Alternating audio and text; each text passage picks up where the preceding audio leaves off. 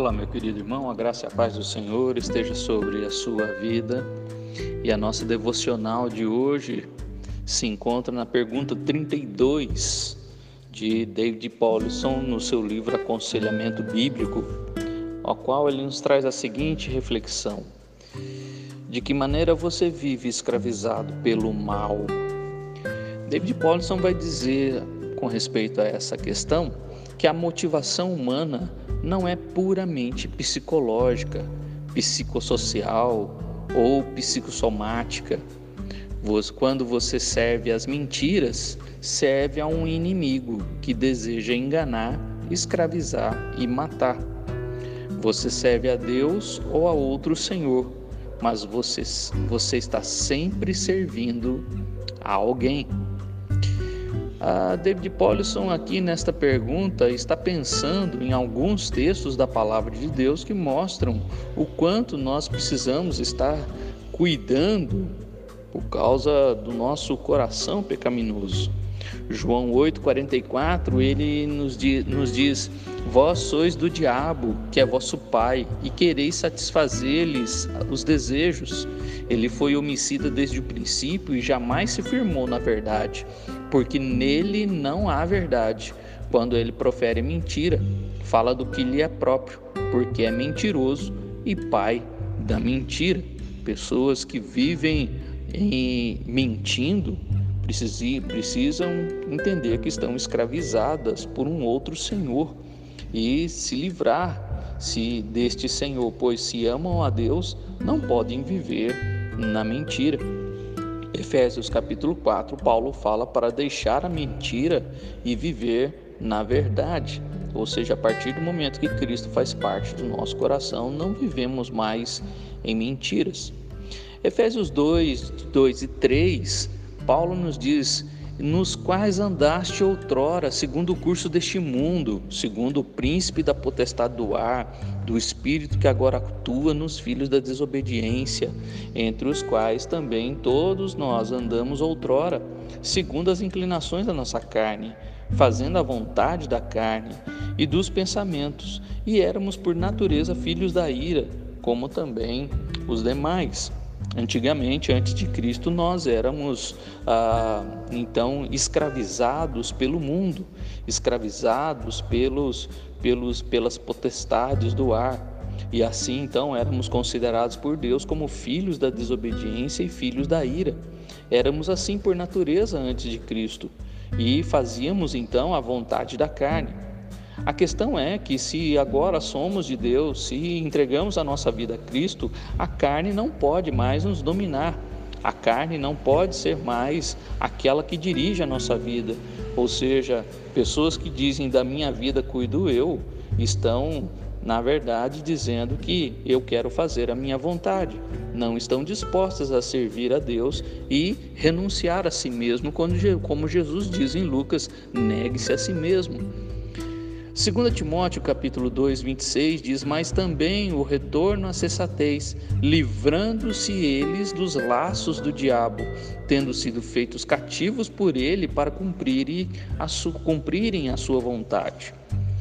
Quem, a sua, a, quem você está cumprindo? As suas vontades estão sendo cumpridas é, por meio de quem?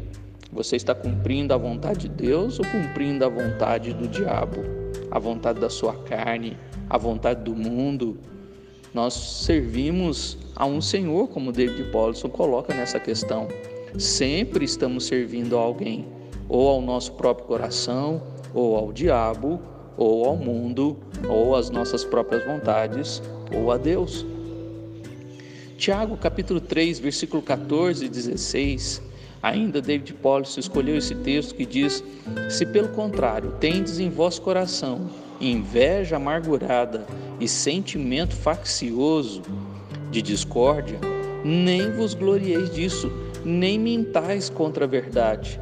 Esta não é a sabedoria que desce lá do alto, antes é terrena, animal e demoníaca pois onde há inveja e sentimento faccioso, aí há confusão e toda espécie de coisas ruins. Aquele que, que busca o Senhor, aquele que ama o Senhor, não pode deixar se envolver ou não pode deixar que inveja, amargura e sentimento de discórdia venha tomar, dominar seu coração. Isso não é sabedoria que vem de Deus. Pelo contrário, Tiago é duro aqui e terrível a nos dizer que esta, esse tipo de comportamento, esse tipo de pensamento ou sabedoria é terrena, animal e demoníaca. Precisamos nos desfazer disso. E o próprio livro de Tiago, ainda que David Paulson não tenha pensado nesse texto, este me veio à mente. Tiago capítulo 1, versículos 21 e 22, mostrando aqui como nós podemos tirar a maldade do nosso coração, deixarmos de ser escravizados pelo mal. Tiago 1, 20, 21 e 22 diz, portanto, despojando-vos despojando-vos de toda impureza e acúmulo de maldade. Acolhei com mansidão a palavra em vós implantada, a qual é poderosa para salvar a vossa alma. Tornai-vos, pois, praticante da palavra e não somente ouvintes, enganando-vos a vós mesmos. A única forma de nós vermos livres da escravidão do mal em nós é nos despojando disso e do acúmulo de maldade, acolhendo a palavra com mansidão. Se diante da palavra de Deus nós não nos submetemos a esta palavra, se nós não aceitarmos essa palavra e se não praticarmos essas palavras, continuaremos ainda escravizados pelo mal, continuaremos ainda servindo um Senhor que não é o nosso Deus servindo aos nossos próprios desejos, servindo à nossa carne, servindo ao mundo, servindo ao diabo, que é pai da mentira, menos ao Deus que pode transformar e, e tirar-nos desta escravidão tão terrível. Então, meu querido irmão, se você quer ver, se ver livre de toda a maldade que às vezes está nos seus pensamentos, nas suas atitudes, nas suas palavras, a palavra de Deus é o único recurso que nós temos uh, para que uh, em nós esteja muito mais as coisas lá do alto, como Colossenses 3 nos ensina, pensai nas coisas lá do alto, buscai as coisas lá do alto, do que nas coisas nessa terra que só nos trazem maldade e perversão do nosso coração. O coração do homem enganoso, como Jeremias 17 nos ensina, e nós não podemos confiar nele. Só podemos confiar no Espírito Santo de Deus e na Sua palavra, pois nela vamos encontrar a saída para esta escravidão, escravidão do nosso do nosso ser, dos nossos pecados. E assim então é, servirmos ao Senhor, que sim nos trará ah, muito mais alegria e satisfação na nossa vida. De que maneira você vive então escravizado pelo mal? Como você tem se comportado, como o mal tem agido na sua vida. Quando nós servimos a essas mentiras, a esses enganos que nos escravizam, nós precisamos observar e perceber por que eu estou agindo assim. O que me fez mentir? O que me fez enganar outra pessoa?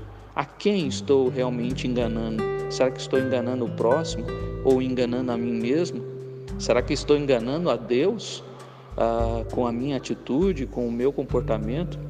Deus não se engana, Deus não se deixa enganar. E nós muitas vezes inocente achamos que estamos enganando a Deus, mas Ele conhece as nossas intenções, Ele conhece o nosso coração, Ele conhece os nossos pensamentos. Por isso, não se deixe ser escravizado pelo mal, mas no lugar do mal, despoje-se de todo o mal através da palavra de Deus. Tudo que é puro, tudo que é santo, tudo que é de boa fama, tudo que é louvável, seja isso que ocupe o vosso pensamento e a sua vida, para que o mal não venha dominar a sua vida. Que Deus te abençoe e que você seja um servo do Senhor e não um escravo do mal.